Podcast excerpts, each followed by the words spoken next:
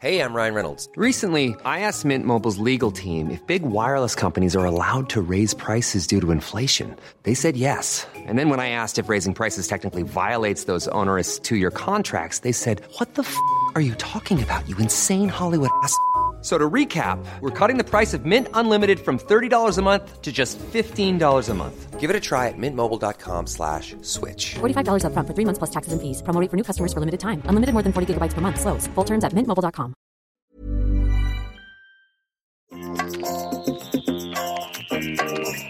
Vous écoutez le podcast de So Sweet Planet. Je suis Anne Greff et je vous propose des rencontres autour des thèmes des droits humains, de la culture et de l'environnement.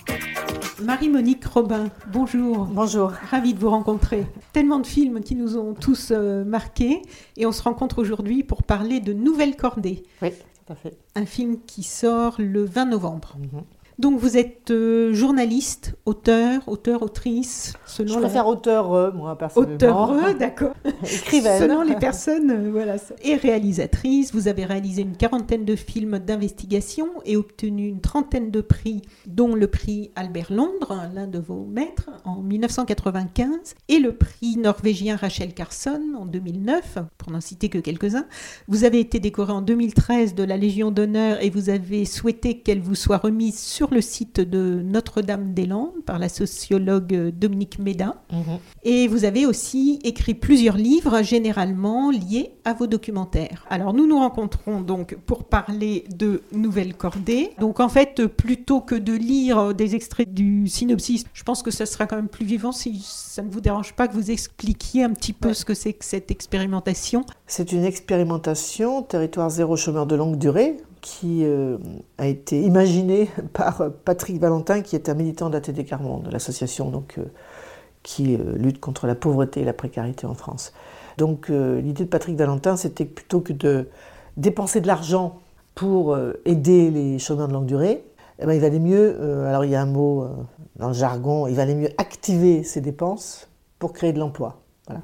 Donc plutôt sur les dépenses passives, les activer pour créer de l'emploi. Donc euh, avec ATD Carmonde, Patrick Valentin a calculé qu'un chômeur de longue durée, ça coûte à peu près 18 000 euros par an à la France.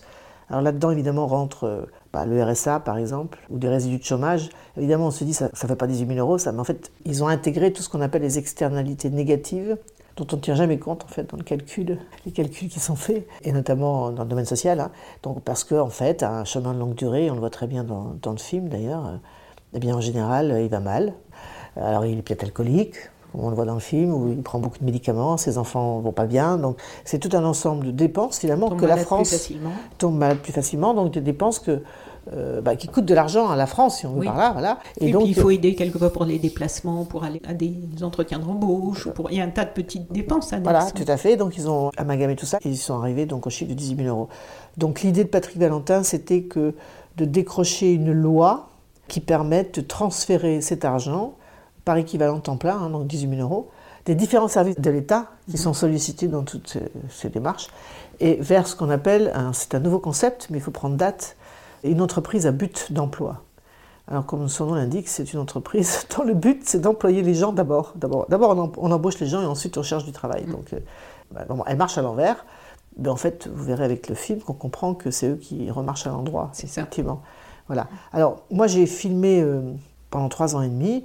J'ai découvert cette initiative tout à fait par hasard parce que j'étais euh, à la fin de l'année 2014.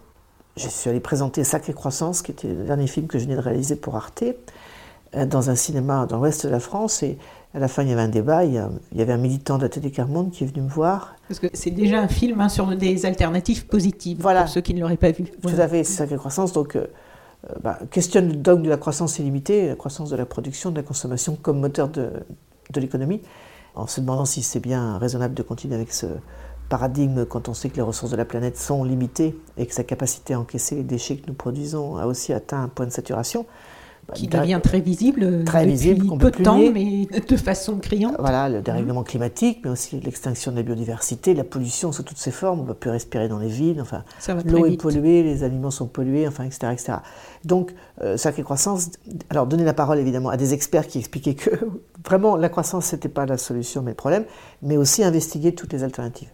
et donc essayer de dessiner ce que pourrait être une société débarrassée de l'obsession de la croissance illimitée. Et quel serait le paradigme? Eh bien, Le paradigme qui est proposé par un certain nombre de, j'allais dire, de penseurs, hein, des économistes, des mhm. sociologues qui travaillent sur cette question, c'est euh, le concept de post-croissance. Voilà. Un terme que je préfère pour ma part au mot décroissance parce que je trouve ça moins négatif. Et voilà. Post, on passe à autre chose autour de la page. Donc voilà, Sacré Croissance, je présente ce film.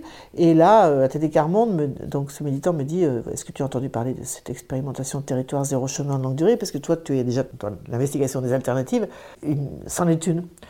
Alors voilà, bon, non, je n'avais pas entendu parler de cette histoire. Et j'apprends qu'il y avait quatre villes qui à l'époque étaient volontaires pour soutenir ce, projet. C'était qu'un projet à l'époque, dont la ville de Moléon, dans les Deux-Sèvres. Et là, je me suis dit Cette idée est géniale en fait, ça me, paraissait tellement du bon sens, quoi. Hein. Euh, donc euh, c'était en même temps un pari fou parce que parce qu'il fallait une loi. Enfin, en fait, euh, moi, heureusement que j'ai ma petite maison de production et qu'on peut décider de se lancer dans une, affaire pareille parce qu'en fait. quand on y réfléchit, ça aurait très bien pu. Oui, c'était un billet open. Là, vous ah démarriez sans savoir quand vous ah quand vous ferez le clap de fin. Ah oui, oui, puis même, je savais même pas, d'ailleurs au début, je suis allé voir France Télévisions qui m'a dit, bah, si t'as pas de loi, t'as pas de film. Mais oui, je dis, mais en même temps, si la loi passe et qu'on filme pas dès maintenant, c'est dommage. enfin bon, bref, donc on décide de partir et de filmer, ce qui était quand même un énorme euh, risque. Donc là, on est en 2015 Voilà, début 2015. Mmh. Je commence tout de suite. Alors, je choisis Moléon parce que je suis originaire des Deux-Sèvres. Et euh, comme je me suis dit, donc, l'histoire n'a d'intérêt, enfin, que si je peux filmer dès maintenant les chômeurs de longue durée, mmh. Le pari étant que si l'entreprise se crée, ils vont se transformer. Et, c'est miracle parce que bien sûr qu'ils se transforment, hein, c'est extraordinaire. mais c'était clair que pour moi l'histoire, elle commençait dès le départ. Comment ces chômeurs vont se mobiliser, vont s'inscrire dans une dynamique territoriale pour euh, aller à Paris, pour que la loi passe, enfin, etc., etc. L'idée étant de filmer tout de suite les chômeurs et les chômeuses de longue durée. Évidemment, quand on est dans cette situation-là, on n'aime pas les caméras, ce qui est assez logique. Et je me suis dit, comme je suis très connu dans les Deux-Sèvres, euh, j'ai gagné du temps et c'est ce qui s'est passé en fait. Parce que le maire de la commune euh, m'a tout de suite euh, très bien reçu, m'a dit Marie m'a dit qu'on serait ravis que tu sois avec nous. Et on a fait une réunion de tous les chômeurs qu'ils avaient déjà contactés. On leur a passé l'un de mes films, enfin voilà. Et j'aurais dit maintenant, bah, j'aimerais bien vous filmer dès maintenant. Alors c'était dans c'était la période où ils étaient en train de recenser tous les chômeurs de longue durée du territoire, plus de 200 à l'époque, et de les recevoir un à un pour des entretiens individuels, pour savoir ce qu'ils avaient fait, ce qu'ils aimeraient faire, etc. Et moi j'ai pu filmer tout de suite. Et c'est ce qui fait, à mon avis, la force du film, parce que je les accompagne pendant trois ans et demi et on voit ben, leur transformation devant la caméra. N'a pas besoin de parler, ça se voit. D'autant plus que pour la version donc cinéma Nouvelle Cordée, j'ai décidé que ce serait eux, les anciens chômeurs, qui raconteraient leur histoire. Donc ils parlent aujourd'hui d'eux, il y a trois ans, où ils allaient très mal, et ils n'ont plus la même tête, euh, oui, puisque ça commence où ils donnent chacun. Depuis combien de temps ils sont sans emploi? Oui, enfin, combien de temps ils ont été au chômage? Parce qu'ils parlent aujourd'hui. Eh ben, j'ai été au chômage de temps au 3 janvier 2017. Ils terminent tous comme ça parce qu'en fait, l'entreprise finalement a été créée le 3 janvier 2017. Vous, vous êtes depuis le début de votre carrière engagé pour les droits humains, vous vous sentez euh, révolté lorsque ces droits sont bafoués. Qu'est-ce qui vous a sensibilisé aux droits humains au point de vouloir les défendre euh, aussi longtemps avec votre activité professionnelle? Est-ce que c'est l'éducation que vous avez reçue? Est-ce que c'est un événement précis dans votre vie ou un environnement ou... bah, Moi, je n'étais pas du tout destinée à être journaliste, a priori, parce que je suis née sur une ferme du Poitou, comme dit la chanson de Claude Nogaro. Mais, j'avais des parents qui étaient très investis dans le monde, euh, alors par le biais d'un engagement euh, catholique après le Vatican II, enfin, d'engagement euh, social de l'Église, enfin, voilà, ça, ça m'a beaucoup marqué. Hein. Ils n'ont pas arrêté de me dire qu'on pouvait changer le monde, donc ça fait... Vous y avez cru. Ça des traces, ça des traces, voilà. Et puis, ils étaient donc très sensibles à la question des droits humains, et, voilà comment... La première manifestation que moi j'ai faite, c'était en 1973, après le coup d'État au Chili. Pourtant, on est appartenait dans les Deux-Sèvres, donc vous voyez, on est très loin du Chili. Mm, mm. Euh, il n'y avait pas de réfugiés latino-américains là-bas, mais bah, par l'intermédiaire d'un professeur, enfin bref, et mes parents, euh, donc euh, très sensibilisés à tout ce qui s'est passé en Amérique latine dans les années 70 et toutes les dictatures partout. Donc voilà, donc tout un, il y a eu tout un ensemble d'événements dans ma vie qui, bah, qui a fait que finalement, bah, voilà, je, ce métier était fait pour moi. Voilà, ça vous a semblé euh, naturel. voilà, oui, tout à fait. Alors pour revenir à Nouvelle Cordée, ce que je trouve intéressant en fait dans cette initiative et que vous montrez très bien dans Nouvelle Cordée, c'est qu'il y a euh, quelque chose de réellement créatif en amont de la conception de ce projet, parce que c'est une approche qui s'est émancipée de notre façon traditionnelle d'envisager le travail il est temps, à mon avis. Donc aussi euh, émancipé de, aussi de la façon de penser, d'envisager l'entreprise, d'envisager l'aide au retour à l'emploi, comme les salariés d'ailleurs le ressentent et l'expriment devant votre caméra. Euh, c'est une nouvelle façon de penser tout ça qui pourrait peut-être, on ose en, rêver, en tout cas en ce qui me concerne, qui pourrait peut-être préfigurer un nouveau modèle de société. Vous qui avez été en immersion au cœur de cette expérience humaine et de ce dispositif, positif. Et par rapport à tout ce que vous connaissez déjà de par vos enquêtes depuis des années dans des secteurs économiques, environnementaux et sociaux, de tout ce que vous avez dénoncé, qu'est-ce que vous avez trouvé, vous, particulièrement novateur dans cette expérience? Alors, c'est une expérimentation. Le terme est vraiment important parce que pour ATD Carbone, c'était clair qu'il fallait bah, expérimenter. Donc ça veut dire on, a une idée, on, se bat pour obtenir les moyens de la réaliser, ce qui, ce qui a été le cas. Donc finalement la fameuse loi qui permettait le transfert des 18 000 euros dont j'ai parlé tout à l'heure, finalement a eu lieu, euh, la loi est passée euh, fin 2015 et début 2016 au Sénat, à l'unanimité des deux chambres, ce qui est quand même assez rare. Tous les groupes ont soutenu. Donc c'est une expérimentation qui a lieu sur 10 territoires, dont la ville de Moléon. Et donc l'idée, c'est on transfère l'argent que qu'auraient coûté les chômeurs euh, voilà, si on avait continué à faire comme avant, et on crée de l'emploi. Alors avec une condition très très très claire, il ne faut pas que les activités développées par l'entreprise à but d'emploi rentrent en concurrence avec l'économie dite classique. D'accord? Donc ça, c'est très important. D'ailleurs, on voit qu'il faut être très vigilant là-dessus. Et ce qui est assez étonnant, d'abord, c'est que bon, dès le départ, après avoir été recensé, entre guillemets, c'est-à-dire euh, tous les chômeurs réunis, est-ce que vous voulez faire partie de cette expérimentation, oui ou non L'entreprise est créée.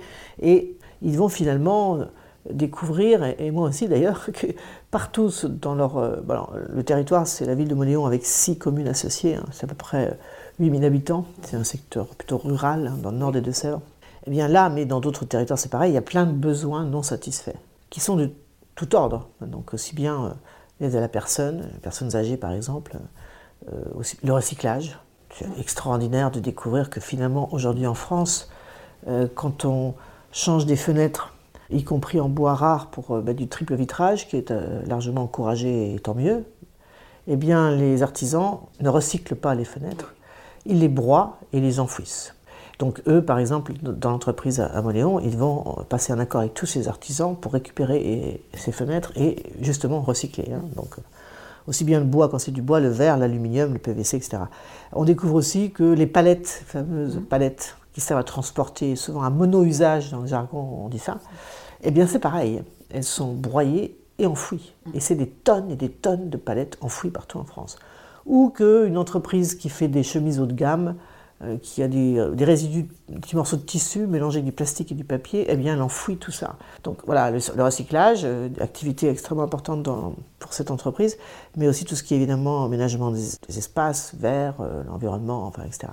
Mais on voit qu'il y a plein de besoins qui ne sont pas satisfaits pour une raison très simple, c'est que ce n'est pas rentable. Dans le modèle dominant, ce n'est pas rentable de le faire, et donc c'est pas fait. Donc ce qui est assez étonnant, alors déjà d'un point de vue économique, hein, c'est de voir que finalement au bout de trois ans de création de l'entreprise, euh, alors aujourd'hui l'entreprise a embauché 90 euh, chemins longue durée. Moi, quand je finis le film, ils sont à 72.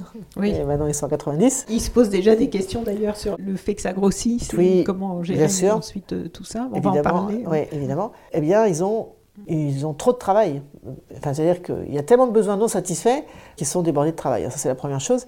Et puis, alors, ce qui est assez étonnant, c'est que, d'un point de vue humain, euh, c'est extraordinaire. Enfin, pour moi, même, moi qui fait comme 4 ans maintenant, plus de 4 ans que je suis cette histoire. Mm. J'ai monté deux films pour la télé, pour le cinéma, enfin, je connais par cœur.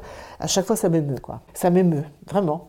Euh, encore hier soir, j'étais à une projection à Bourg-en-Bresse. Euh, bon, j'ai regardé le début et la fin parce qu'il y avait la force quand même. Mais quand même, à chaque fois, euh, je suis encore très ému. C'est-à-dire que moi, j'ai connu des hommes et des femmes qui ne parlaient pas. Alors, je pense à deux particulièrement. Hein. Philippe Gabé, qui a été vraiment le souffre-douleur de la. Les gens s'en rendent compte maintenant aussi. hein. Donc quelqu'un qui a une enfance très difficile, enfin bref, beaucoup de problèmes. Le cassos, comme on dit. hein. Lui-même, il dit on me prenait pour un cassos, mais je suis pas un cassos, moi, j'aime travailler. Et donc, euh, moi, quand j'ai commencé à tourner, j'avais évidemment demandé à chacun, euh, ceux qui ne veulent pas être filmés, merci de me le dire. Vous pouvez changer d'avis, mais voilà. Mais alors lui m'avait dit tu peux me filmer, mais je ne parlerai pas. D'accord, tu ne parleras pas, Philippe, pas de problème. Et euh, je me souviens qu'à chaque fois que j'allais, j'arrivais à Moléon, je le croisais, je disais bonjour Philippe, et il me disait merci. J'ai dit pourquoi tu me dis merci Parce que tu m'as dit bonjour. Donc, vous voyez, enfin, voilà. Et un jour, ben, au bout de deux, trois ans de tournage, euh, peut-être deux ans et demi, je sais plus, il vient me voir, il me dit euh, bon, j'ai bien réfléchi maintenant, euh, je veux parler. C'est extraordinaire, enfin, ce personnage est absolument extraordinaire. Il s'est mis à parler, c'est, incroyable. J'ai vu des gens alcooliques qui ont le courage de, de, bah, de D'en parler. d'en parler. Voilà. Un autre Philippe d'ailleurs, qui grâce à cette entreprise, euh, eh bien, et Dieu sait qu'il y a eu des hauts et des bas, hein, parce qu'on les voit dans le film, hein, c'est pas, on voit les hauts, les bas, les tensions, etc., les difficultés de chacun, de la reconstruction. Enfin, vraiment, Philippe, l'autre Philippe, donc, est absolument extraordinaire. Voilà, j'ai vu des gens malades qui bouffaient des médicaments, euh, qui étaient déprimés. Sébastien avec sa canne, hein, euh, handicapé à cause d'un accident du travail. hein. Euh, sept ans de chômage, un type extraordinaire qui sait tout faire. Enfin, et, et puis qui ont créé l'entreprise véritablement. C'est-à-dire, ils ont cherché toutes ces activités, donc on appelle ça les, les petits travaux utiles. hein. Pas petits parce que c'est méprisant, c'est petits parce que c'est. On peut pas prendre la place d'un autre, enfin, on peut pas prendre la place d'une entreprise euh, ou d'un salarié, donc voilà. Donc ce sera des niches toujours. Mais il y en a plein de niches. hein. Et ils ont développé tout ça et, et ça marche. Et ils se sont transformés, et ils ont créé cette entreprise. Et alors, ce qui est pour moi encore plus. Alors je dis ça souvent en rigolant dans les projections, mais c'est la vérité. Moi je suis une écolo revendiquée. Oui, on, on le sait pour Voilà, ceux qui vous connaissent un peu. Et donc Par voilà, j'ai jamais, évidemment jamais parlé avec eux d'écologie parce que c'est- moi je suis là pour filmer et puis on parlait Oui, quand et c'est très présent en fait. en fait, assez tous écolos. Oui, oui, c'est Mais ils ne deviennent pas écolos dans le sens idéologique. hein. Parce qu'ils se rendent compte qu'on enfouit les, les- ce que j'ai Oui. dit tout à l'heure, les fenêtres. euh, Mais voilà. nous aussi, du coup, avec le film, en tant que spectateur, Ah oui. y a quand même. Et, et plus on avance en ce moment, plus on découvre tout un tas de choses, que ce soit Voilà. dans la production, c'est-à-dire en, en amont de ce qu'on consomme ou que ce soit après, et on voit qu'il y a quand même beaucoup de choses dont on, sur lesquelles on ne s'est jamais posé de questions. Ouais. On ne s'est pas posé de questions Ouais. de où ça vient, nos vêtements, comment c'est fait, Ouais. qui les fait, à quel prix, les vêtements traité qu'on jette, comment. vous avez vu, ils font du tri des vêtements qu'on et tout ce qu'on jette. Et puis, par exemple, comme ils étaient donc tous très très précaires avec... euh, la plupart disent que le, le 15 du mois, il n'y avait plus rien. Donc, euh, plus rien du tout. hein. Donc, euh, on mangeait des pâtes jusqu'à la fin. oui, de la oui, fin, bah, voilà. c'est le lot commun de, de- de- Voilà. de Et beaucoup de évidemment, gens. manger hein. bio, Ouais. pour eux, c'était même pas imaginable. Ils savaient même pas ce que c'était. Et aujourd'hui, ils ont leur jardin partagé et ils ont découvert les tomates bio. C'est quand même bien meilleur Oui, que quand on mangeait des tomates, euh, je sais pas, qui venaient, je sais pas où, enfin bref, du supermarché du coin. Et donc, ils ont appris à manger sainement. Mais c'est extraordinaire. Ils vous parlent Et sans d'économie. forcément que ça coûte très cher. Mais non, voilà, parce parce que ça- le font ça- eux-mêmes. Ils vous parlent d'économie circulaire, des chômeurs de longue durée. Ils avaient tous entre 4 ans et 5 ans de chômage. hein. Ils vous parlent de nouveaux modèles économiques et écologiques, euh, qu'on ne peut pas continuer comme ça, parce que ça détruit les ressources, comme ça détruit les humains. Ils en sont la preuve. Vous savez, il y a trois raisons principales hein, qui, qui font qu'on on peut, n'importe qui, tomber dans la spirale du chômage de longue durée. Les accidents du travail. Et c'est absolument incroyable de voir à quel point le travail détruit les gens qui le font. Après, ils sont jetés comme des, vraiment, euh, comme des déchets, hein, comme Oui, le disent eux-mêmes. corps jetables. Oui, des corps jetables, et des corps brisés, cassés. enfin. Après, il y a les accidents de la vie, évidemment. Il y a un exemple dans le film d'un papa dont- qui avait deux petites filles, Oui. dont la femme est décédée d'un d'un accident de accident voiture. de- Il s'est retrouvé tout seul. Ouais. oui. Et donc, euh, accident de la vie qui fait qu'évidemment, grosse dépression, etc. Il ne peut plus faire son métier de routier, enfin. Et puis les accidents de la route. Euh, Impressionnant aussi le nombre d'accidents de la route. Voilà, c'est en gros les trois grandes raisons hein, qui vont faire qu'on bascule dans cette spirale complètement infernale. Et bien malgré tout ça, parce qu'il faut voir un peu ce qu'ils ont vécu, euh, de mépris, de... euh, bah, D'abord, on, voit comment ils retrouvent la dignité. Et, le collectif est absolument capital, la solidarité que, que permet de développer cette initiative entre eux, enfin, etc. C'est- magnifique, vraiment. Ils retrouvent bien sûr la dignité et ils deviennent donc des experts de leur outil de travail qu'ils ont construit. Et ça, Franchement, c'est magique. Hein.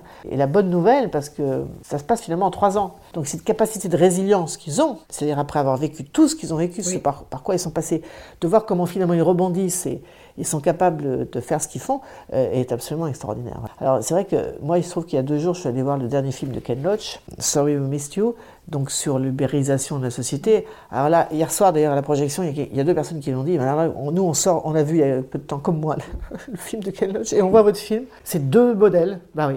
Alors dans le modèle évidemment de l'entreprise à but d'emploi, c'est l'humain qui est placé au, au cœur du dispositif économique.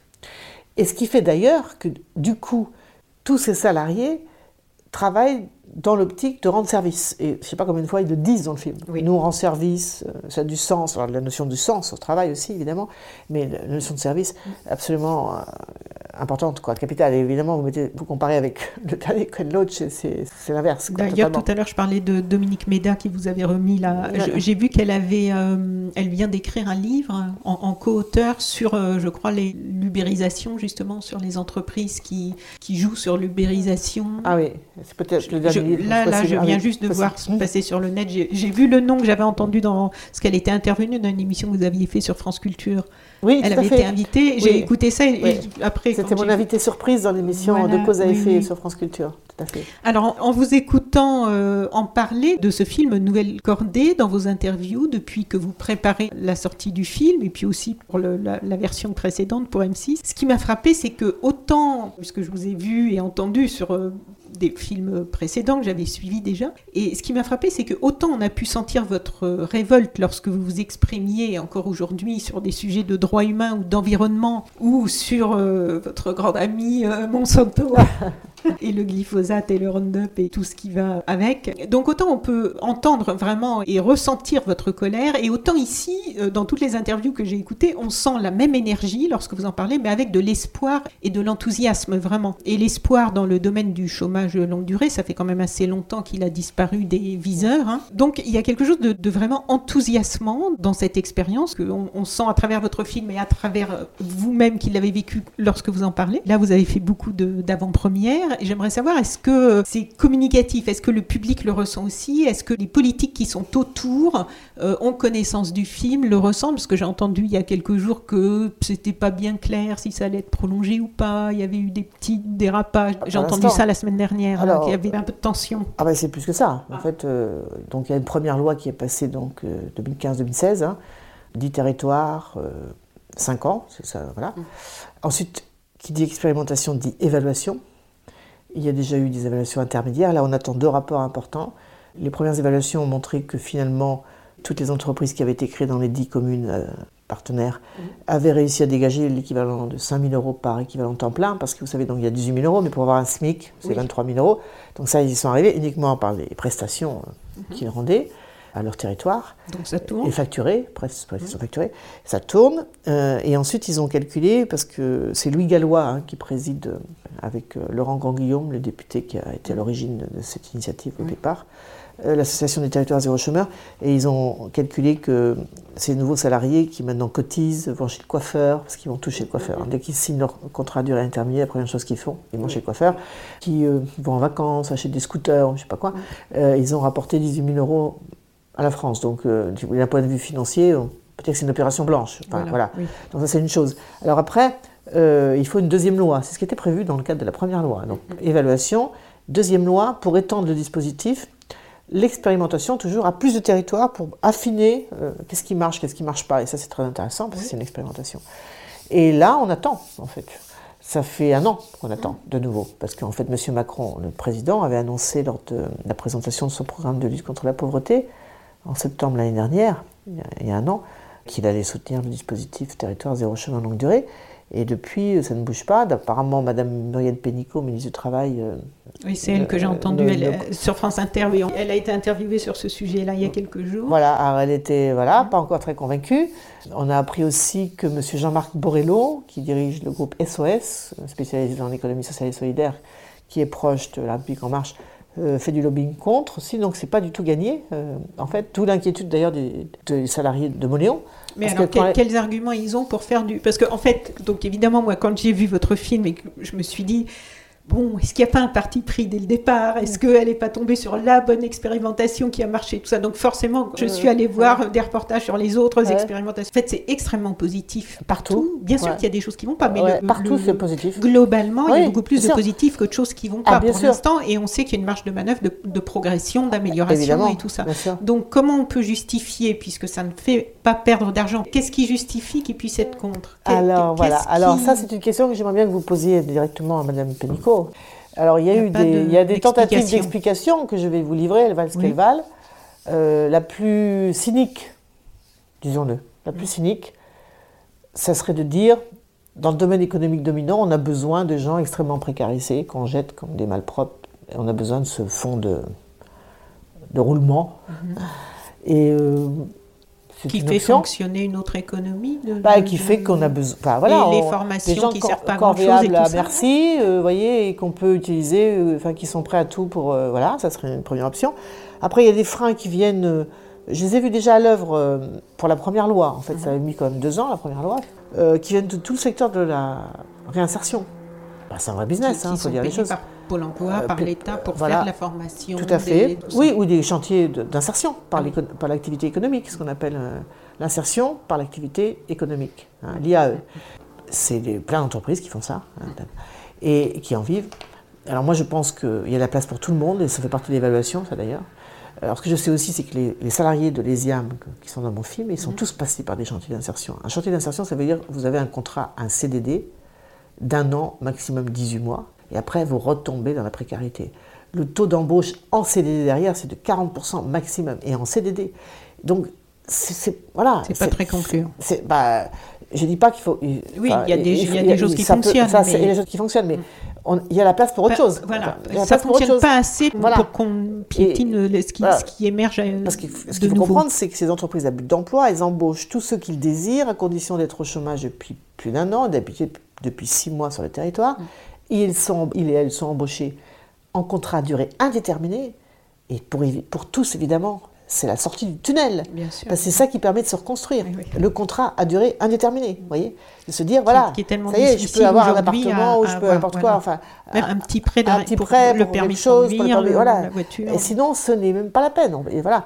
Donc c'est le CDI qui fait la différence. Alors, quant à la réaction dans les salles, alors moi je suis très heureuse de ça parce qu'évidemment, euh, vous l'avez dit, moi cette histoire m'a- beaucoup émue, même transformée. hein. Oui, oui. ça, ça- et, et si vous parliez avec mon caméraman et mon ingénieur du son, avec Guillaume et Marc, euh, qui étaient avec moi pendant tout ce tournage, et en même temps on faisait le round-up face à ces juges, et en même temps on faisait Qu'est-ce qu'on attend? Donc c'était vraiment trois thèmes, trois films Ah oui. très différents. On passait de l'un à l'autre sans arrêt. Et euh, plus on progressait, plus on se disait, mais c'est euh, incroyable. Et, et on voyait, quoi, on le filmait. On- tous les trois mois, on rentrait, et c'était incroyable, quoi. Enfin, voilà ce qui se passait, C'est vraiment la, la- voilà, la preuve par l'image. D'ailleurs, on s'étonne Ouais. que ça n'a pas été plus fait. Ouais. Et c'est ça qui touche énormément les gens. Parce que moi, j'ai vu des salles, euh, il y a des gens qui pleuraient, en fait, carrément, tellement ils étaient émus. Parce qu'à la fin, c'est émouvant. hein, et, enfin, on voit, enfin, ils imaginent que si ça fermait l'entreprise, s'il n'y a pas une deuxième loi, elle ferme dans un an et demi. hein. Il n'y a pas une deuxième loi, hein, c'est ça que ça veut dire. hein. Et pour eux, c'est enfin, vraiment, c'est, enfin, ça serait d'une cruauté incroyable si ça n'était pas prolongé, cette expérimentation. Et les gens sont très émus. Certains m'ont dit, on se disait, bon. euh, en fait, vous savez, Les Chemins de longue durée, c'est vraiment Les Invisibles. C'est le nom d'un autre film euh, qui était un très beau film d'ailleurs. Euh, vous savez, ce film avec ces, ces femmes euh, euh, précaires, enfin. c'est un- Oui. voilà. En tout cas, c'est vraiment Les Invisibles. C'est-à-dire, euh, et c'est pour ça que je trouve extraordinaire, parce que le- le- moi, le pari de me dire je vais leur faire raconter l'histoire, c'était un pari risqué aussi. hein. parce qu'on a fait un studio, euh, vraiment comme un studio de, de cinéma. Quoi. Ils sont venus euh, à la fin du, du tournage du live. hein, de- de- et je leur ai fait raconter l'histoire dans un studio avec deux caméras, éclairage, enfin. Et ça, enfin, je voulais pas du tout apparaître, à la différence de la version télé, où il y a du commentaire, etc. Là, pas de questions, pas de questions, pas de commentaires, c'est eux qui parlent, et donc il faut que tout soit compréhensible. Et ils sont arrivés parfaitement. Euh, voilà. Et, et ça touche beaucoup, beaucoup les gens. Et certains me disent vraiment, on ne s'attendait pas du tout à ça, parce qu'en fait, euh, souvent, eh, les gens ont un petit peu peur de se dire, euh, ça va être lourd, pas lourd du tout. Ah non, non, au contraire, c'est- réjouissant. C'est réjouissant. C'est réjouissant et puis en plus on voit bien que même si on pouvait suspecter un réalisateur, une réalisatrice à un moment d'avoir voulu, quelquefois on, on se pose cette question, on se dit oui mais peut-être que dès le départ ils voulaient vraiment que ça ait cette allure-là, que ça ait l'air positif. Mais là en fait on voit leur transformation vraiment, quoi. on Mm. voit que c'est complètement euh, en dehors de, de ce que Ah vous, pouvez euh, pas, souhaiter ou dire tête. voilà c'est ça on le sent vraiment vous à titre personnel vous avez réalisé donc de nombreux documentaires on en a parlé dans lesquels vous dénonciez des violations Mm. des droits humains euh, Torture Made in USA, Le Monde selon Monsanto, Escadron de la mort, l'école française, voleur d'organes, pour ne citer que quelques-uns, parce qu'il y en a eu des dizaines. C'était des sujets euh, lourds dans l'ensemble. Et depuis quelques années, vous semblez vouloir mettre de plus en plus le focus sur des initiatives donc positives, des réussites, des alternatives à tout ce que vous avez dénoncé, à tout ce qui va mal dans nos sociétés. Est-ce qu'il y a personnellement un changement de trajectoire? Est-ce que vous avez décidé de regarder un peu plus le verre à moitié plein maintenant? Est-ce que vous pensez que pour faire évoluer la société, c'est aujourd'hui euh, plus approprié peut-être de aussi montrer ce qui peut permettre de changer, de construire un monde meilleur pour partir de vos idéaux de jeunesse Ben, moi, mon modèle, c'est Albert Londres, donc, euh, qui Oui. était un journaliste euh, français qui est le- considéré comme le père du journalisme d'investigation, euh, qui a dit cette phrase Notre mission, ce n'est pas de faire du tort ni de faire du mal, c'est de mettre la plume dans la plaie. Alors, moi, je, mettais la plume dans la plaie, ma caméra dans la plaie, ma plume aussi, parce que j'écris des livres. Et euh, pensant que euh, la presse, c'est véritablement un quatrième pouvoir, c'est véritablement un quatrième pouvoir, c'est-à-dire que je rappelle souvent que quand on dit que la presse est un quatrième pouvoir, on, se rappelle que les trois premiers, évidemment, c'est le pouvoir euh, judiciaire, législatif, etc., et, qui sont censés œuvrer pour l'intérêt général. Donc nous, si on est le quatrième pouvoir, est aussi censé œuvrer pour l'intérêt général. Je rappelle ça parce qu'on on l'oublie beaucoup, et, on fait une grande confusion entre la, communication et le journalisme. Ce sont deux métiers différents. Voilà. Et donc, nous, si on travaille pour l'intérêt général et, qu'on met la plume dans la plaie, évidemment, on dénonce les dysfonctionnements, on soutient les lanceurs d'alerte. On devrait tous soutenir les lanceurs d'alerte, les journalistes, pour participer au débat, pour donner des éléments, pour que les citoyens puissent agir. euh, voilà. Sauf que tout ça, va, tout ça tient bien la route tant qu'on n'a pas le dérèglement climatique. Et pour moi, je vais vous dire, hein, franchement, hein, j'ai compris vraiment, vraiment ce qui se préparait là. En 2011, et lors d'un tour du monde, pour, euh, je faisais pour euh, réaliser le film Les Moissons du Futur, où je suis allé au Malawi, énorme problème de sécheresse, euh, famine, hein, parce que la saison des pluies est de plus en plus courte. Je suis allé au Mexique et en Californie. Au Mexique, c'était des dizaines de milliers de têtes de bétail qui mouraient, une sécheresse énorme. En Californie, ils savent même pas, ils savent toujours pas d'ailleurs s'ils vont sauver leurs arbres. Et là, là, vraiment, j'ai, je me suis dit, mais bien évidemment que je suis entendu parler du dérèglement climatique, mais là, je, je- j'ai passé euh, six mois là-dessus, quoi. Vous l'aviez sous les yeux. Ah oui, oui, j'avais sous les yeux. Puis là, j'ai Et puis, dit, et puis de façon plus. Enfin, c'est-à-dire qu'il y a toujours eu des sécheresses, il y a toujours Non, eu tout non, ça, mais là, maintenant non, il y a un dérèglement qui est, qui est déjà irréversible et qui est dans des proportions qui n'étaient pas du tout Ah oui, les mêmes. ça, c'était à avant. 8 ans. Je- Aujourd'hui, vous pouvez encore imaginer comme c'est exponentiel. hein, donc, Mm. on voit bien que tout s'accélère. Et ça va s'accélérer parce qu'on est en train de passer des seuils Oui. Qu'on ne devrait pas passer. Et c'est des les petits dominos, là, ça va Ah très oui, vite. Ouais, ça va très vite. Donc là, ça m'a d'ailleurs euh, même beaucoup déprimé. Je préparais aussi à l'époque, euh, euh, juste après ça, je préparais Sacrée Croissance. Mhm.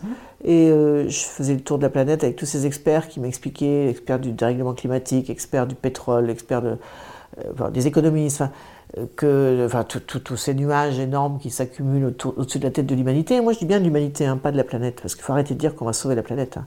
La planète, elle va se sauver toute seule. hein. Mm. Je dis même que quand on sera plus là, elle va se dire bon débarras, quel Oui, parasite, oui, hein, parce quel que parasite. le déclin de la biodiversité, tout ça, c'est nous. C'est nous, euh, euh, voilà, et nous ça qui le créons. s'adaptera, mais nous non, parce que voilà. Alors j'ai vraiment compris tout ça et ça m'a déprimé, je vous le dis franchement, Mm.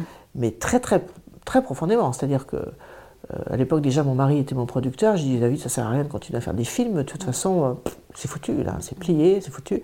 Et bon bref, il m'est arrivé toute une série d'histoires qui ont fait que, notamment la rencontre tout à fait par hasard avec Mathieu Ricard, qui a fait que ben, je me suis dit ben ok, je suis consciente et pleinement consciente de ce qui se prépare. Euh, et maintenant, ben, il faut. Et qu'est-ce qui fait dans la rencontre avec Mathieu Ricard que ça vous a donné envie de, de repartir à l'action? Parce qu'en fait. euh, Vous auriez euh, pu dire, bah, je suis conscient, je reste chez moi. Non, non, non. En fait, il a dit une chose que j'ai trouvée très juste. Euh, il se trouve que donc cette période où j'étais très déprimée, je reçois par la poste un livre, qui, le livre qu'il avait fait sur l'altruisme, avec une dédicace. Il m'a dit le chapitre, je ne sais plus combien, c'est J'ai tout pompé du monde selon Monsanto, merci à vous, on ne se connaît pas, mais vous m'avez beaucoup inspiré. Bon, ça m'avait touché évidemment. Je ne le connaissais pas encore personnellement, je savais qui c'était. Et j'allais lui écrire euh, pour le remercier à son, à son, éditeur. Et là, je reçois un coup de téléphone de France Info qui me dit On a Mathieu Ricard en studio pour parler de son livre. Il a le droit d'inviter la personnalité qui l'impressionne le plus en France. Et vous? Bah, je Franchement, d'accord. Est-ce que vous voulez bien euh, participer à l'émission? D'accord, j'ai mis à la fin, je, je vais lui parler. Et bon, bref. Toujours est-il qu'on s'est rencontrés pour la première fois, c'était très amusant d'ailleurs. Hein. Il faisait une conférence à HEC. tous les étudiants avec les tablettes et tout, et lui Oui, ben c'est bien, c'est bien, il faut, il faut leur amener un peu autre chose. avec ses sandales et tout ça, enfin bref.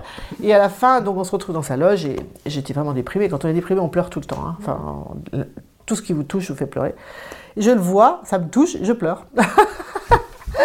et il me dit, ça va pas, Marie-Monique Je dis, non, ça va pas. Mais ça va pas du tout, puisque j'ai compris que, bah, je suis pas sûr que l'humanité survive à ce qui, ce qui est en train de se passer. Puis il me dit, ben voilà, c'est bien la preuve que vous l'avez compris. Parce que si vous l'aviez compris et que vous n'étiez pas déprimé, ça veut dire que vous ne l'auriez pas compris.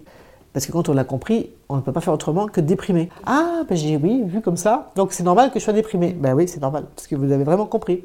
Tous ceux qui comprennent ça dépriment, me dit-il. Et moi, je passe mon temps, il passe son temps à voyager beaucoup, enfin, c'était ça il y a donc 6-7 euh, ans. Hein. Et donc maintenant, après, la question c'est de savoir qu'est-ce qu'on fait avec ça maintenant, avec cette connaissance. Et dépasser la, déprime que de toute façon, euh, c'est même fait partie des choses inconcevables. C'est-à-dire, euh, c'est pas de chance. Moi je dis souvent dans les conférences, ça tombe sur nous, quoi, sur notre génération, quoi, sur nous. Et encore pire sur nos enfants. Ah bah voilà, on est à un point de rupture euh, inouï dans l'histoire de l'humanité. Oui, qu'on a même du mal à. C'est comme quand on pense à l'univers. Ah, non, non, ah oui, c'est tellement. Non, mais voilà, c'est des choses, on a du mal à. Pas, voilà. pas. Donc, euh, voilà. donc là, bah, je me suis dit, si Albert était là, aujourd'hui, qu'est-ce qu'il ferait? Eh ben, Il soutiendrait les lanceurs d'avenir, ce que j'appelle les lanceurs d'avenir. Et ça n'empêche pas que je continue de soutenir les lanceurs d'alerte. D'ailleurs, j'ai fait le round-up face à ces juges, qui est la suite du monde selon Monsanto. Mais à partir de là, j'ai donc fait, euh, je fais des films qui investiguent les alternatives. D'autant plus qu'on a quand même un contexte euh, politique, intellectuel très pesant, euh, qui est, bah, vous savez, les fameuses There is no alternative, euh, il n'y a pas d'alternative de Mme Margaret Thatcher, qu'on nous rabâche à longueur de. Enfin, un peu moins qu'avant. Ça commence un peu à changer. Enfin, franchement. comme s'il suffisait de le dire pour que ce soit vrai. Voilà. Donc, ben non, moi, j'investigue je, les alternatives. Voilà. Est-ce que c'est possible de faire autrement? Donc, tous ces films, et évidemment que Nouvelle Cordée fait partie de cette démarche de montrer qu'il y a d'autres modèles économiques possibles. Et là, j'en suis vraiment convaincu. Au départ, à TD Carmonde, il lance une expérimentation pour voir comment réinsérer des gens qui sont, comme on dit dans le jargon, très éloignés de l'emploi. Tellement éloignés qu'ils sont décrochés, quoi. Oui, oui. Et c'est ça le but. Et c'est pas de se dire on va créer un nouveau modèle économique, mais c'est ça qui se met en place sous nos yeux. Exactement. Sous nos yeux. Ce que je trouve très intéressant, en fait, dans, justement, c'est une expérimentation qui vraiment donne de l'espoir. Je veux pas dire qu'il n'y en a pas eu d'autres, mais là, on sent que ça pourrait être quelque chose de grande ampleur. Et en fait, l'idée vient de gens qui sont trempés dans la réalité ça vient pas des, bureaux de gens qui gèrent l'argent public, ça vient vraiment du terrain, ça vient de personnes qui savent comment s'y prendre et peut-être qu'on devrait les consulter plus souvent. Vous avez souvent dit que vous souhaitiez que vos documentaires donnent envie aux gens de se mobiliser. Plusieurs de vos documentaires ont déclenché des prises de conscience et pour certains des mouvements de société. Je pense à justement en Amérique latine peut-être pas autant et pas aussi vite que vous le souhaiteriez. Qu'est-ce que vous souhaiteriez que ce film Nouvelle Cordée déclenche ou contribue à déclencher ah bah, J'aimerais vraiment. Alors, d'abord, j'espère qu'il va, vraiment beaucoup circuler et que partout les gens s'en emparent pour d'abord exiger cette deuxième loi dont on a besoin pour que non seulement soit prolongée l'expérimentation sur les dix territoires déjà engagés, mais qu'on l'ouvre à d'autres territoires. Il y a 150 villes volontaires, au minimum, hein, actuellement, et euh, qui sont prêtes aussi à à rentrer dans le dispositif pour l'expérimenter, et, au final, que ce modèle soit évidemment étendu à, tout le territoire français. Quoi. Et ça, c'est quand même un signe fort, parce que ça veut ah bien dire que ah à, partir du moment où des, collectivités sont prêtes à, changer leurs habitudes, ce qui est toujours très difficile quand même pour une collectivité, et que tous ces gens sont demandeurs, ça veut dire qu'à la fois ils ont des bons échos de ce qui existe mm. déjà, et qu'en plus ils sont vraiment demandeurs de nouvelles alternatives qui fonctionnent mieux. bien sûr. Voilà, et c'est vrai que euh, ce qu'ils ont développé, c'est un modèle donc euh, où on prend soin. C'est très intéressant parce que moi, quand je fais des sacrées croissances, tous les experts que j'ai rencontrés, les économistes qui travaillent là-dessus, par quoi on remplace la croissance si c'est plus le paradigme euh, fondamental hein? On s'en débarrasse. On remplace par quoi? Eh bien, en anglais, on parle de l'économie du soin, du care. voilà, c'est l'économie du soin. Si vous lisez mon livre, vous verrez, il y a toutes les références euh, sacrée croissance là, qui viennent de ressortir en poche. Voilà, c'est ça. Cynthia Fleury, évidemment, mais il y a des Canadiens, il y a des Américains, Oui, oui, oui. il y a Judith Shore, enfin, etc. Et c'est ce que je racontais déjà dans Sacrée Croissance, le film et le livre. Et là, j'ai vu ça à l'œuvre. En fait, ils prennent soin. D'ailleurs, le- le- la notion qu'ils ont développée, c'est au départ, hein, quand ils essaient de trouver que, qu'est-ce qu'on va pouvoir faire comme activité, parce qu'on ne doit pas rentrer en concurrence, euh, pas mettre au chômage des, des gens qui travaillent, parce que c'est pas le but. voilà. Et ils ont développé cette idée de conciergerie hein, du territoire. Voilà, oui. Euh, comme un concierge dans un immeuble. En tout cas, autrefois, avant qu'on mette beaucoup de pression sur ces concierges qui font leur demander. Enfin, c'était quelqu'un qui prenait soin des habitants d'un immeuble et de l'immeuble. Voilà. Et, Eh qui, bien, et qui faisait lien aussi. qui faisait du lien, qui, Voilà. voilà. qui était vraiment euh, personne, Un point des concierges très importantes dans, dans un, un immeuble. On a supprimé. De, Euh, on en a oui, plus ou beaucoup, alors hein. ce qu'on leur fait faire maintenant, enfin, c'est terrible. Oui, enfin, oui. enfin, voilà. Qui avait une- un vrai rôle social. Eh bien, c'est ça que je vois en fait se développer euh, à Moléon. Et c'est ce qu'ils font. Et, et ce qui est assez impressionnant, c'est que finalement, ils font des travaux qui sont des petites missions, comme ils disent. hein. Certains travaux pourraient paraître difficiles ou euh, pas très intéressants Rébarbatif. rébarbatif. Mais en fait, comme dans l'entreprise, il y a une, une, enfin une loi, enfin, Une règle, une règle, on va dire, voilà, qui est la polyvalence. Tout le monde doit pouvoir faire de tout. Alors évidemment, quand on ne sait pas faire, on apprend, enfin voilà. Mais parce que comme ce sont des petites missions, il est très difficile de faire travailler quelqu'un toute la semaine sur la même mission, parce que ce sont des niches, n'est-ce pas? Alors au début, évidemment, ils ne savent pas trop, et en fait, ils- maintenant, ils sont très heureux de ça.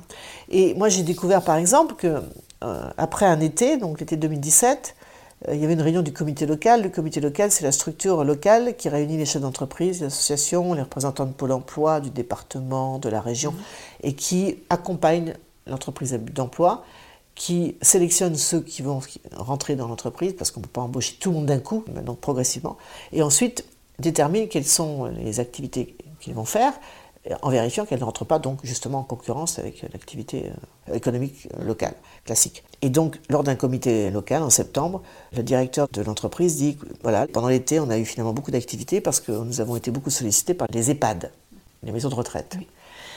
Et commencer dans, les maisons de lesquels il y a retraite, tellement de problèmes et tellement de besoins. tellement de problèmes et tellement de besoins, beaucoup de personnel euh, malade, euh, Oui, là aussi, qui finit en, en en dépression durée. burn-out, voilà.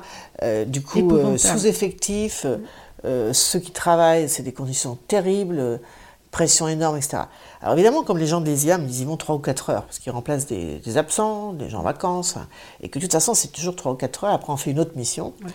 Eh bien, ils donnent le meilleur d'eux-mêmes. Eux, les pressions extérieures, aucune prise sur eux, parce qu'ils viennent de l'extérieur. Et les personnes âgées les adorent. Et donc, dans ce comité local, il disait, en fait, euh, c'est très difficile de travailler dans une maison de retraite à temps plein, euh, dans des conditions, enfin, celles qu'on connaît, Oui, mais, dur. mais c'est dur. Et, et ben du coup, comme on sait qu'on va le faire que 3 ou 4 heures, eh bien, ça change tout. Et du coup, ils disent tous, si on devait faire certaines missions uniquement à temps plein, ça serait rébarbatif, on n'aurait pas envie. Mais là, comme ça rentre dans un, dans un ensemble où on change de travail régulièrement, on passe à la couture. Mais surtout, ils choisissent. Ils choisissent, de ouais. s'engager dans cette expérience, dans, dans le, le B- EBE, c'est ça BE. oui. C'est- un choix, on leur- c'est eux qui l'acceptent. Ça change tout le rapport au travail. Ça change même, tout le rapport au travail. Et c'est vraiment donc. euh, euh, il y a un côté très, euh, très révolutionnaire aussi, hein, donc, euh, qui questionne donc, évidemment le sens du travail, à quoi ça sert le travail, et on distingue bien le, enfin, la distinction entre travail et emploi. Là, voyez, ce que les sociologues ont écrit, ont écrit longuement là-dessus, entre le travail et l'emploi? Là, ils sont dans une conception du travail qui est euh, très valorisante pour eux, et c'est indépendant de- des missions qu'ils réalisent, parce que je vous dis encore une fois, s'ils ne faisaient que ça à temps plein, payé au SMIC, eh ben, ils trouveraient ça ennuyeux. Mais là, ce n'est pas ennuyeux, parce qu'en plus, il y a une dynamique collective euh, de service euh, au territoire qui fait que ça change tout. Et, et cette polyvalence qui, quelquefois, au début, est, un petit peu difficile de sortir de sa zone de Mm. confort. Je pense à. Pierrick, bon, lui, Mm. c'est la comptabilité. Au début, il, veut, il veut rester là-dedans parce que, voilà, le temps de se. Mm. Et, et en fait, on se rend compte qu'après, ils se rendent compte que c'est vraiment une valeur ajoutée. Ça leur permet de s'enrichir Oui. de nouvelles compétences. de Bah.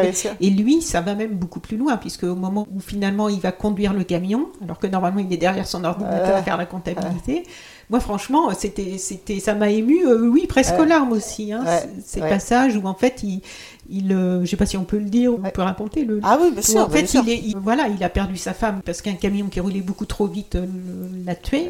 Lui est rentré dedans et lui ne voulait pas reconduire de Ouais. camion. Et, le- Ouais. et finalement, un jour, il se trouve qu'il y a personne pour aller conduire le camion. Il accepte d'aller conduire le camion alors que lui, son truc, d'habitude, c'est la comptabilité. Donc déjà, ça lui fait sortir de la routine. Et après, il dit, c'est grâce à ça, c'est terrible à dire que j'ai tourné la page, mais c'est grâce à ça, puisqu'il était toujours dans, évidemment dans ce deuil et cette souffrance. Et quand on est sans emploi, c'est difficile de, de Bien sûr. tourner des pages, évidemment, puisqu'on ressasse toute la journée. c'est ce qu'il disait d'ailleurs. Et là, on le voit au volant de ce camion, et après, il dit J'ai réussi. C'est très, c'est très émouvant, hein, Très vraiment, émouvant, c'est ouais. très fort. Alors, oui, en fait. Par rapport à la dimension écologique dont vous parliez tout à l'heure, là, qui est assez présente, parce qu'on voit les recycleries, les conciergeries. Vraiment, ce que je trouve frappant dans cette expérimentation, mais surtout dans cette nouvelle approche, dans cette nouvelle façon de, de penser, c'est qu'on a l'impression que ça enclenche des cercles vertueux. Ce n'était que des cercles vicieux, en fait. Leur Mhm. vie, leur, c'est des spirales, les spirales de maladies après, ou d'alcool, ou de tous les chômeurs longue durée ne, ne vont pas là-dedans, mais enfin, c'est quand même Mm. souvent. euh, Et là, on voit vraiment des cercles vertueux, c'est-à-dire ça Mm. change de sens, quoi. Oui, ça sûr. enclenche une, sûr, dynamique constructive, Ouais. positive, qui rayonne sur leur environnement aussi Oui, après, hein, parce qu'en fait, tout l'environnement s'en ressent, évidemment, quand on commence à aller mieux. Oui, bien sûr. Et puis même, euh, ça embarque les, les habitants du territoire, qui au début Voilà. ont un regard, euh, Oui. euh, bien sûr, assez, euh, on va dire, euh, perplexe. Oui. Ouais, bon, voilà, à Mollet, on disait au début, ouais, c'est une boîte de cassos, enfin, bon, voilà. Et là... les rebuts de la euh, société, voilà, toutes ces voilà, expressions bon, de c'est encore des assistés, les- tout ça, et tout ça. Et en fait, qu'il la découvre, finalement, Oui. qu'il rend beaucoup de services. Ils en Et- ont tous conscience, en plus, que, que c'est le regard qu'on porte sur eux Oui, avant, oui, et oui. ils voient leur propre changement dans le regard qu'on porte Tout sur eux fait. aussi qui change. Oui, tout à fait. Notamment grâce à une porte ouverte qui a permis de montrer tout ce qu'il faisait. Et les, les habitants étaient très impressionnés. Et de nombreux interviewés dans votre documentaire et dans d'autres reportages aussi que j'ai regardés sur ce même sujet emploient l'expression recréer du lien. Ça Mm. recrée du lien. Non seulement pour eux, puisque l'on sait qu'en chômage longue durée, pour un tas de raisons, on se retrouve très isolé. Mais là, on voit que ça permet aussi, non seulement aux anciens chômeurs de recréer du lien, mais ça permet aussi de recréer du lien sur le territoire, au sein de la population. Et du coup, la population semble apprécier cette valeur ajoutée qui lui arrive Mm. par le dépôt de pain, par Ouais. euh, accompagner des, des personnes âgées pour aller voir leur médecin ou Mm. pour. euh, C'est ça. Et ça, c'est une dimension extraordinaire. Vous l'évoquiez au début. Ouais. Et on pense souvent aux zones rurales, mais en fait, en ville, il y a beaucoup d'isolement aussi. Voilà, de personnes âgées qui peuvent pas aller chez le médecin, qui Bien peuvent sûr. pas se déplacer. Qui... J'ai vu hier dans l'IB, je crois, une association à Paris qui s'est créée pour, de- pour que des bénévoles puissent euh, passer une heure ou deux avec une personne âgée à Paris, l'emmener faire une course. Et que, voilà, mais voilà, bien sûr.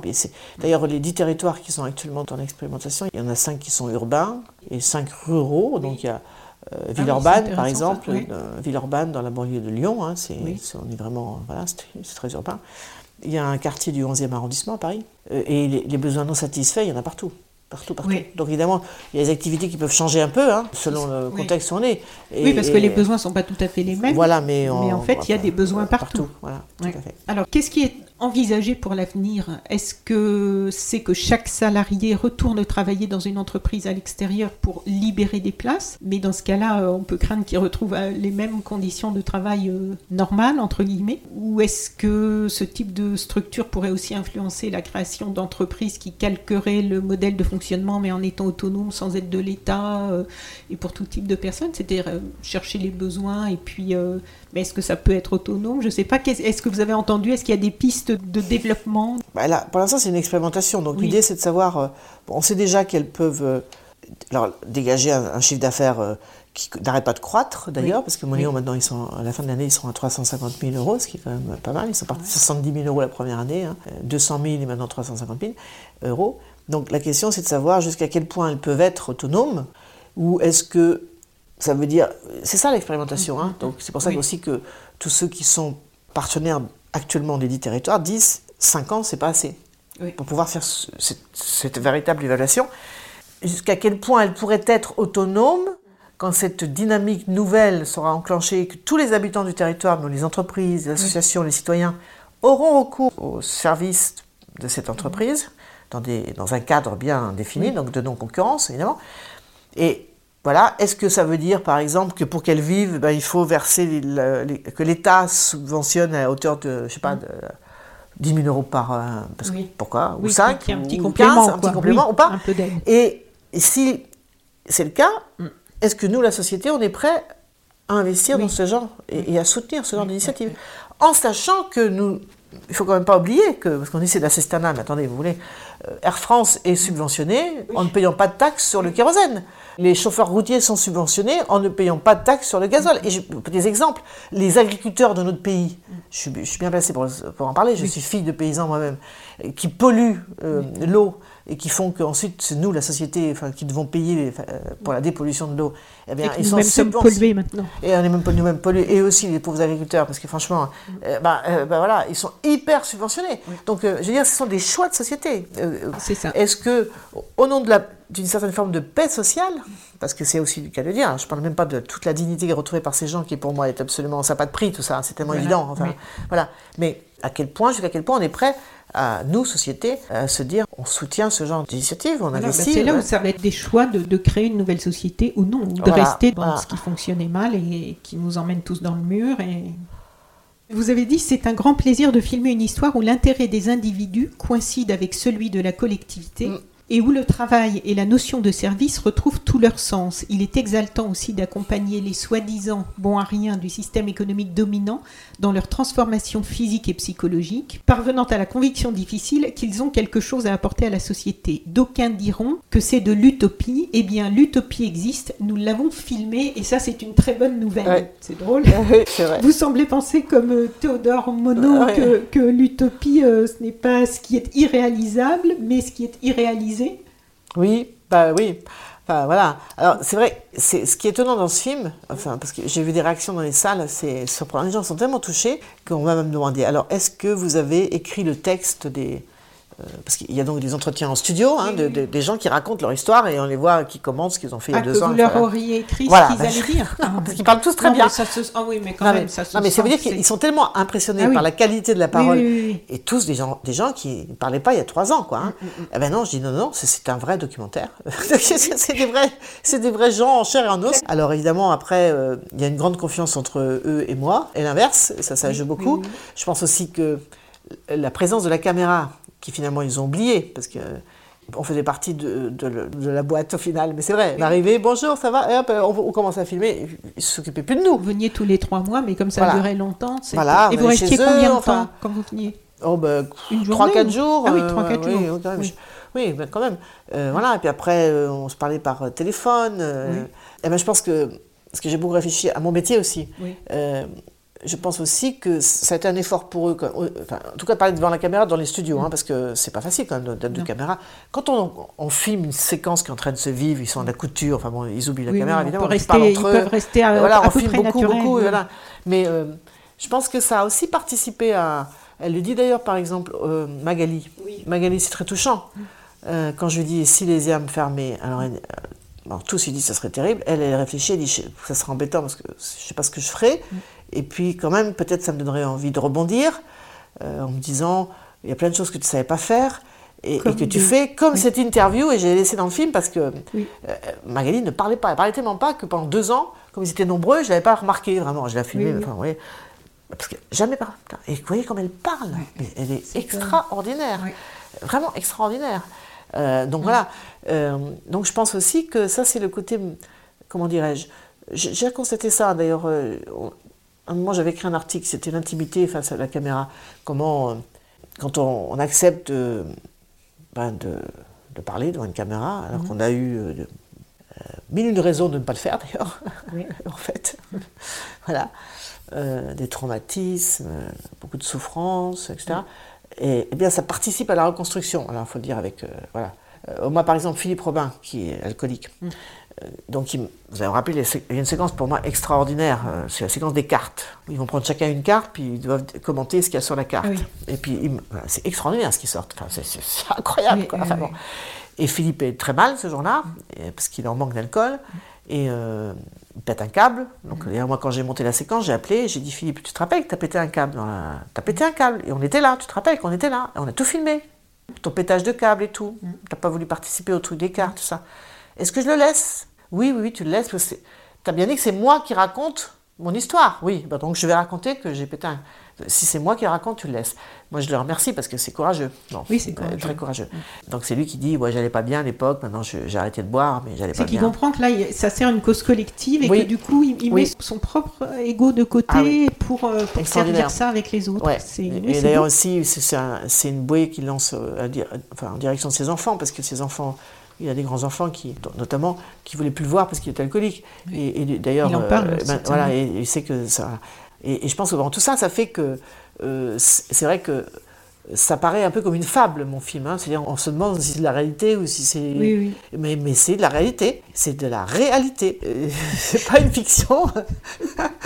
C'est pas enjolivé non, Non, plus. non, et, non, ce- non. et ce n'est pas euh, dirigé en amont non, plus. Non, non, non, non, non. Non, moi j'ai simplement aidé dans les entretiens, c'est vrai, je les ai aidés à accoucher de leur histoire. Ça a pris beaucoup de temps, ces entretiens en studio, pour qu'ils aient le temps de recommencer s'il fallait, enfin, euh, pour que, voilà. Mais euh, c'est absolument extraordinaire, encore une fois. hein.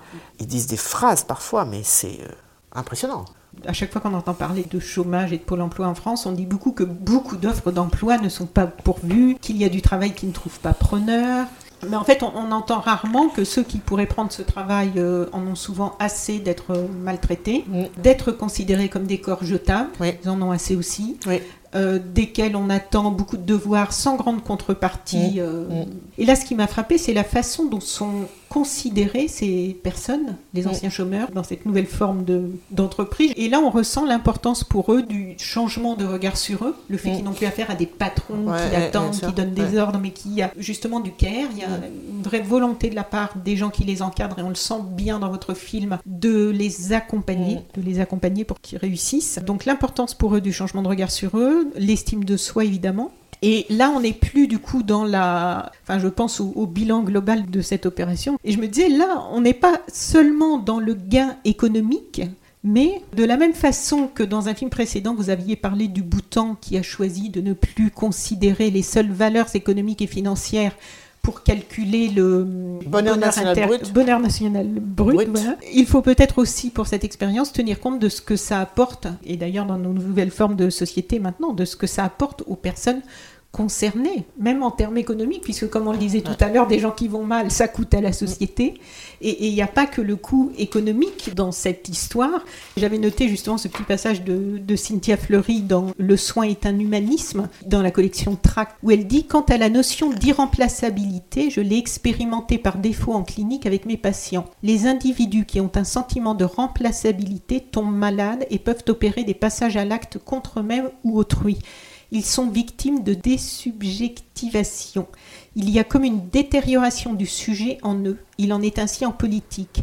Quand l'état de droit détruit ses citoyens en leur donnant un sentiment de chosification, il se porte atteinte à lui-même car ces sujets anéantis, réduits au moi minimal, deviennent étrangers au sentiment d'engagement dans la sphère publique ou traduisent politiquement leurs ressentiments par des votes extrémistes.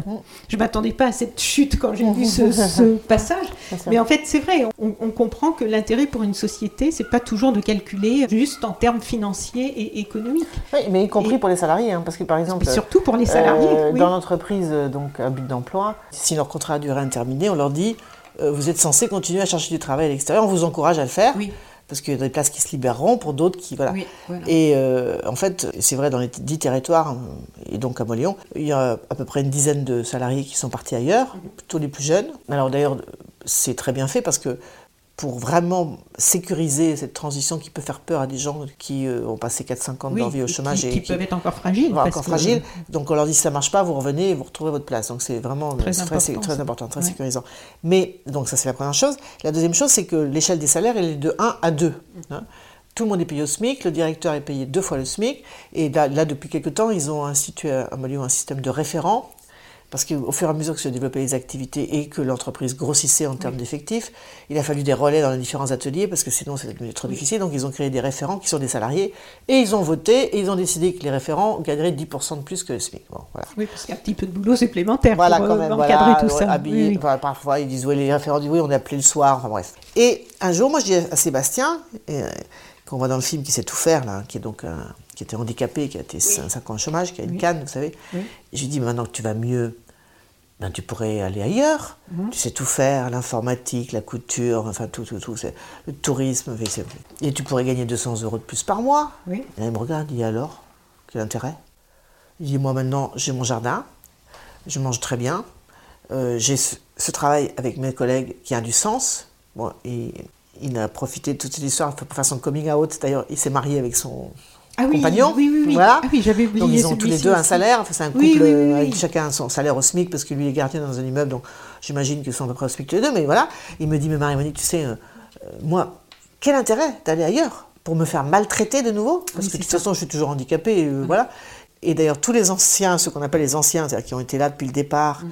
qui ont accompagné voilà, toute la création d'entreprises, etc., ils n'ont pas du tout envie de partir pour l'instant. hein. C'est-à-dire que Oui. ils ont bah, dit voilà, on a une qualité euh, de vie euh, au travail. Oui. Euh, ça n'a pas de prix. Voilà, voilà.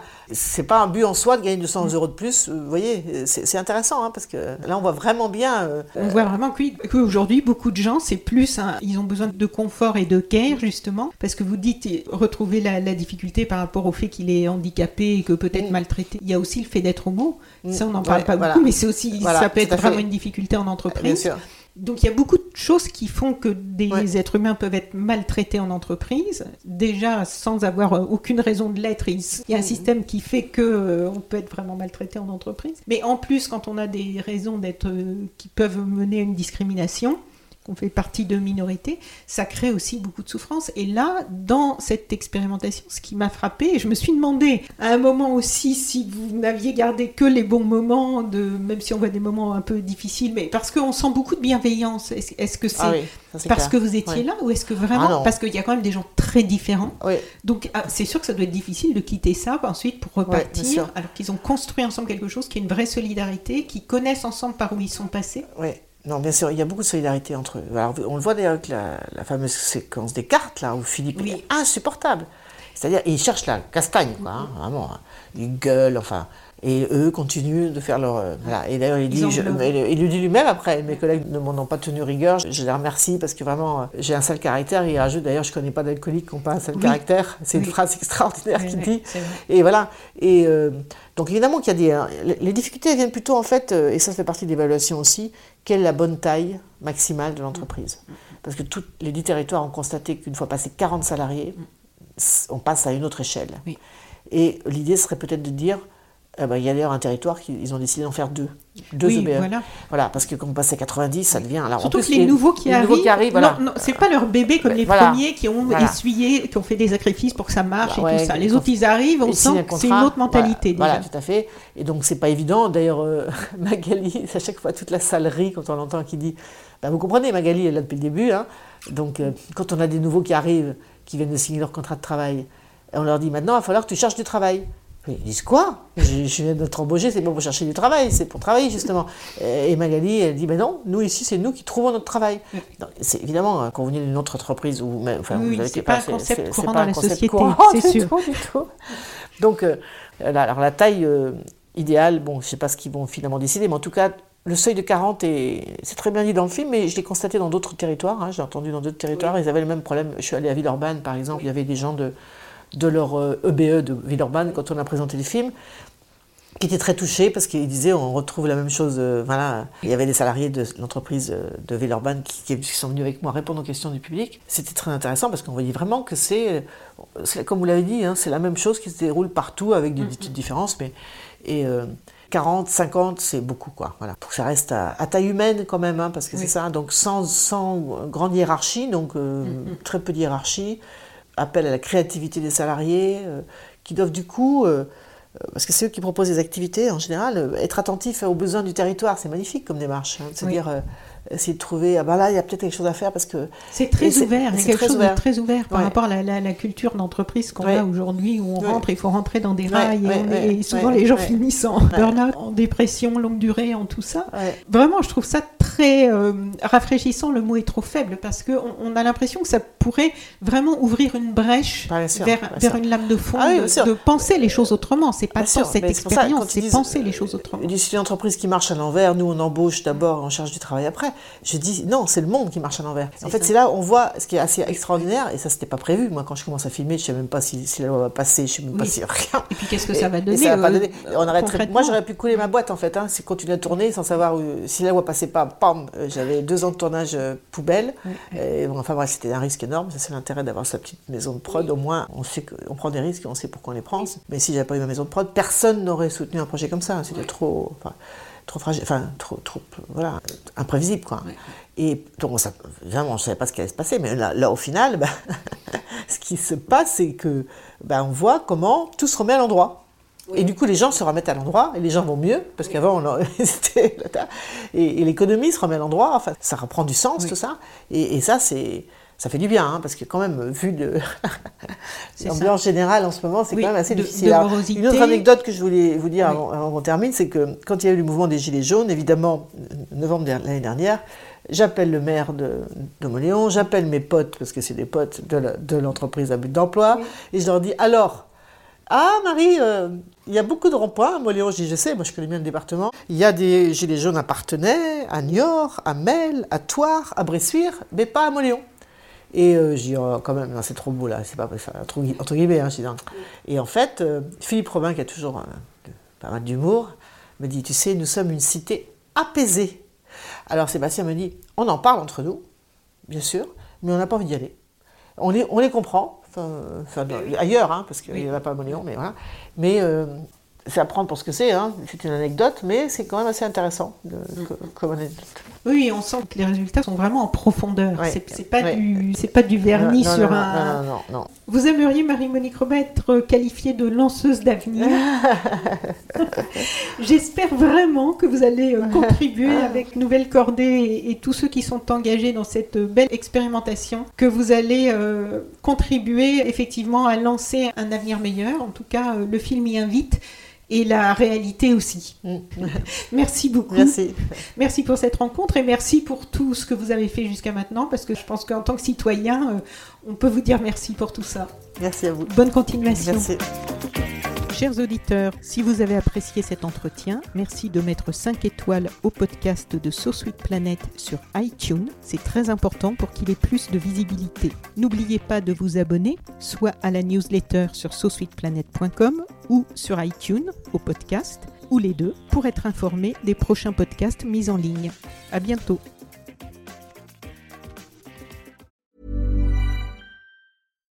Here's a cool fact a crocodile can't stick out its tongue. Another cool fact you can get short term health insurance for a month or just under a year in some states. United Healthcare short term insurance plans are designed for people who are between jobs, coming off their parents' plan, or turning a side hustle into a full time gig. Underwritten by Golden Rule Insurance Company, they offer flexible, budget friendly coverage with access to a nationwide network of doctors and hospitals. Get more cool facts about United Healthcare short term plans at uh1.com.